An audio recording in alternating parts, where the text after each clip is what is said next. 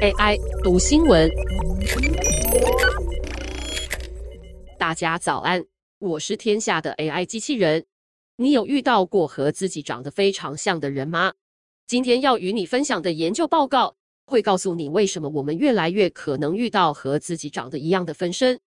某天，加拿大摄影师布鲁内尔发现自己与饰演豆豆先生的英国演员罗温·艾金森长相如出一辙。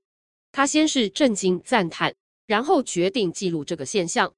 布鲁内尔找出三十二队长的难以分辨的分身，拍摄他们站在一起的画面，最后集结成摄影集，叫做《我不是冒牌货》。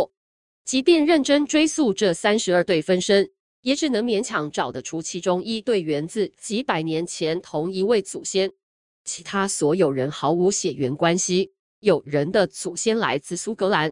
却遇上留着加勒比海血统的分身，这份作品引起广大网友讨论，更受到西班牙知名遗传学家斯特勒的注意。斯特勒热衷于人类如何受后天与先天影响，他曾花大把时间研究同卵双胞胎的外貌差异，但却从没探讨过正好相反的状况，例如长得如假包换却没有血缘的分身。分身的英文取自德文单字。带有神秘色彩，从古至今充斥各种民间传说、文学艺术与近年的社群媒体。根据记载，美国总统林肯、日本作家芥川龙之介与德国文豪歌德都曾见过跟自己长得一模一样的人。传说见到自己的分身是不幸的预兆，代表来日不多。在科学期刊《Cell Reports》于上周二发表的研究出现之前，这个现象一直没有科学性的考核。报告中，斯特勒先用三套软体扫描摄影集中三十二组人的脸部五官，来量化他们的相似度。有十六组过关，其中有九组被判定为超级相似。斯特勒检视他们的基因，发现这十六对分身明显有高比例的共同基因，尤其是影响嘴巴、鼻子、眼睛、下巴与额头样子的 DNA。也就是说，长得越像，基因就越像，不论有没有血缘关系。斯特勒说：“虽然听起来不太令人讶异，但从来没有人系统性的证实过这件事。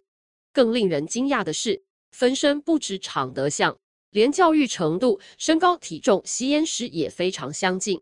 唯一让这些分身还是稍有不同的，则是他们的表观基因组与微生物群系。原因是，即便 DNA 高度雷同，但每个人的生活经历不同。”也因而启动不同的基因。斯特勒认为，这次研究对于未来也许有机会从系统性的分析长相与基因来预测疾病好发率，甚至是犯罪率，甚至在未来也能透过在犯罪现场的 DNA 样体回头推论与描绘犯人的长相。一名史丹佛的科学家担心这么做会恶化既有的种族与长相偏见。他说：“难道？”在职场、法庭中，因为长相而受到差别待遇的案例还不够多吗？科学家认为，我们跟长相类似的人拥有高比例重叠的基因，也能从特定的五官特征预测糖尿病、失智症等高风险疾病。网络与社交媒体普及，大家大量上传照片，也代表有更大的样本可以研究。斯特勒说，地球上人类越来越多，人类的基因也开始重复。如果有天你也遇到自己的分身，真的不用太惊讶。以上文章由螺旋编译，技术由雅婷智慧提供。